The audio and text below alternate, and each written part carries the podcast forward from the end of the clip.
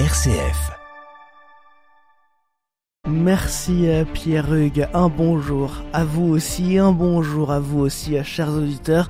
À la une de l'actualité aujourd'hui, des vestiges de nos ancêtres gallo-romains, euh, c'est la découverte d'une dizaine d'archéologues à Gièvre dans le Loir-et-Cher des fouilles sont encore en cours. La compagnie indrienne Les Trois Cris en représentation ce soir à Vierzon, un spectacle mélangeant plusieurs genres artistiques. Un nouveau marathon en centre Val-de-Loire l'an prochain, le Cher aura sa course entre Bourges et Vierzon avec un parcours assez bucolique. Les marathons sont peu nombreux dans la région. RCF en Berry, le journal Hugo Sastre. Pas de victimes, mais quelques dégâts. C'est le bilan hier des orages, principalement euh, dans le Cher. À Preuilly, 80% du bâti a subi des dégâts. À Meuin-sur-Yèvre, le toit du Carrefour Market s'est même effondré, mais le magasin doit quand même ouvrir aujourd'hui.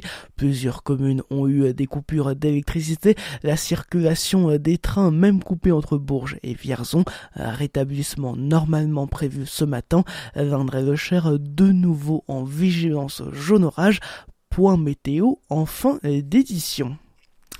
Un soutien euh, pour les communes du Cher, sans médecins traitant. Un bus médical itinérant circulera à partir du 3 juillet et trois jours par semaine. Un service tout d'abord dans un, dans un véhicule du service départemental d'incendie et de secours, puis dans un bus neuf au deuxième semestre 2024. Ces morceaux d'histoire, euh, un village gallo-romain euh, du euh, troisième siècle avant notre ère, c'est la découverte d'une dizaine d'archéologues à Gièvre dans le Loir-et-Cher. Brice Beauchesne, archéologue à l'INRAP, nous détaille les différentes découvertes. Là sur le chantier, on a pu trouver plein de thèmes en lien avec la vie des humains de la période gallo-romaine. On va retrouver principalement des matériaux de construction. On va également retrouver plein de matériaux qui vont être en lien avec les activités de poterie. Donc à la fois bah, des amphores comme vous pouvez le voir ici, des vases. Également, on va retrouver de la verrerie. Donc là, la verrerie, c'est pire par rapport à la céramique. On va retrouver vraiment de tout petits fragments qu'il va falloir étudier pour bah, comprendre un petit peu bah, pourquoi est-ce qu'on en a ici. Également, ce qu'on retrouve, ça va être des fragments, souvent très mal conservés, d'os. Donc là, ce que j'ai sur la table, c'est principalement des os d'animaux. Ces morceaux d'histoire sont ensuite analysés en laboratoire pour essayer de comprendre le quotidien de nos ancêtres, des connaissances importantes à partager avec des visiteurs, d'après Philippe Salé, responsable d'opération à l'INRAP. Alors le site gallo-romain, il est connu depuis très longtemps. Au 19e siècle, on fouillait guère, mais on récupérait beaucoup beaucoup de mobilier archéologique et euh, il est question parfois jusqu'à plusieurs milliers de vases qui ont été, qui sont sortis de cette euh, nécropole. Et l'archéologie préventive, depuis euh, quelques dizaines d'années, permet de mieux comprendre l'importance, la dimension et la fonction du site c'est d'une journée comme aujourd'hui, on accueille le public, montre que les gens sont intéressés par leur patrimoine. Donc déjà, apporter aux habitants de Gièvre une connaissance sur leur propre patrimoine, c'est, ça me paraît assez essentiel. Des propos rapportés par Alexia Janet. La fouille à Gièvre devrait se terminer au bout de 20 jours de recherche. Ensuite, le site sera détruit pour un projet de construction immobilière. Un monoprix maison à Châteauroux. L'enseigne va ouvrir d'ici quelques semaines rue Victor Hugo à la place de l'ancien magasin Burton. De quoi proposer des objets de décoration pour le quotidien de la maison. Une campagne de recrutement devrait prochainement être mise en place. Cela ne devrait pas tarder pour espérer une ouverture en septembre prochain. La programmation du tour Vibration se dévoile.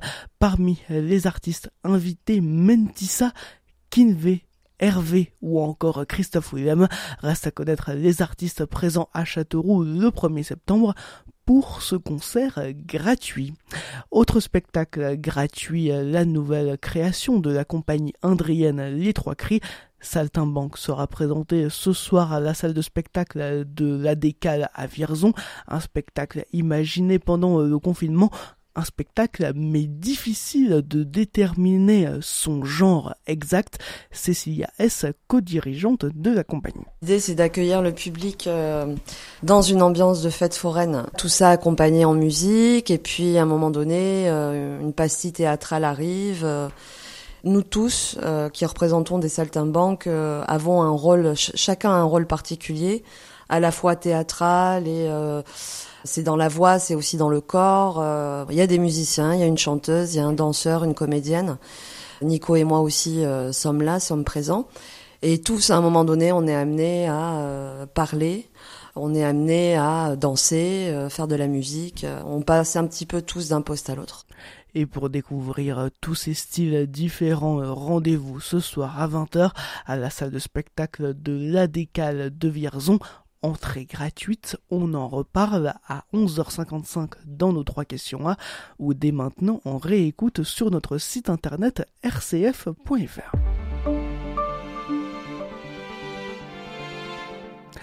Un marathon euh, dans le Cher en 2024. Le département a refusé le passage de la flamme pour les Jeux, olympiques, mais souhaite quand même se mettre dans l'ambiance olympique l'an prochain avec l'organisation de cette course, un parcours original est au programme, Guillaume Martin de Le départ sera donné le 9 juin 2024 de la cathédrale de Bourges, direction Vierzon via le canal de Berry pour 42 km 195. Richard Boudet, vice-président du Cher en charge des sports. La cathédrale de Bourges, un endroit remarquable, une ville pleine d'histoire. Et puis après, on emprunte un lieu bucolique le long d'un site magnifique qui est le canal de Berry. Ce qui est très rare hein, pour un marathon. Un tracé bien goudronné le long du canal, mais avec de longues lignes droites peut-être un peu monotone. Franck Bonneau, président du comité d'athlétisme du Cher. Il y a des longues lignes droites, c'est sûr. Bon, après, c'est un peu ombragé. Des fois, sur une course, une longue ligne droite, ça permet aussi de caler son temps, de pouvoir euh, peut-être repartir parce qu'on a un moment de mou. Reste la question de l'accès des secours et de la sécurité des coureurs. Les berges du canal ne sont pas très larges. Richard Noir, membre du comité d'athlétisme. S'il y a beaucoup de coureurs, euh, ça va être euh, un petit peu serré pour courir. Il y a des endroits où on s'approche vraiment du canal. Hein. donc, il faudra quand même faire attention que les gens restent lucides. Les marathons ne sont pas très nombreux dans la région. L'organisation de l'épreuve est un bon moyen de placer le Cher sur la carte sportive pour Bastien Augusto. La tête berruyer prépare les JO 2024 sur des distances beaucoup plus courtes, mais salue l'initiative.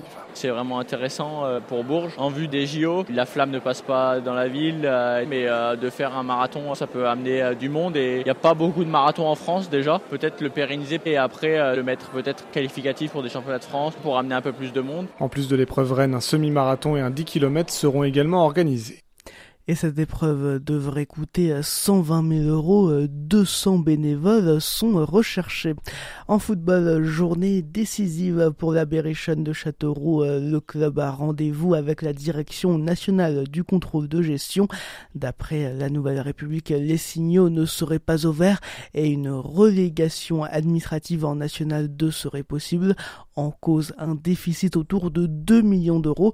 Le Bourges Foot 18 a aussi rendez-vous avec cette instance aujourd'hui. L'Indre et le Cher de retour en vigilance jaune orage. Des orages cependant de nouveau possibles ce matin dans l'Indre avec des températures au-dessus des 20 degrés. Cet après-midi, tout le Berry concerné par ces risques avec une minimale de 23 degrés à Aigurande et une maximale de 27 à Aubigny-sur-Ner. Demain, des précipitations toujours possibles et peut-être même des orages en soirée.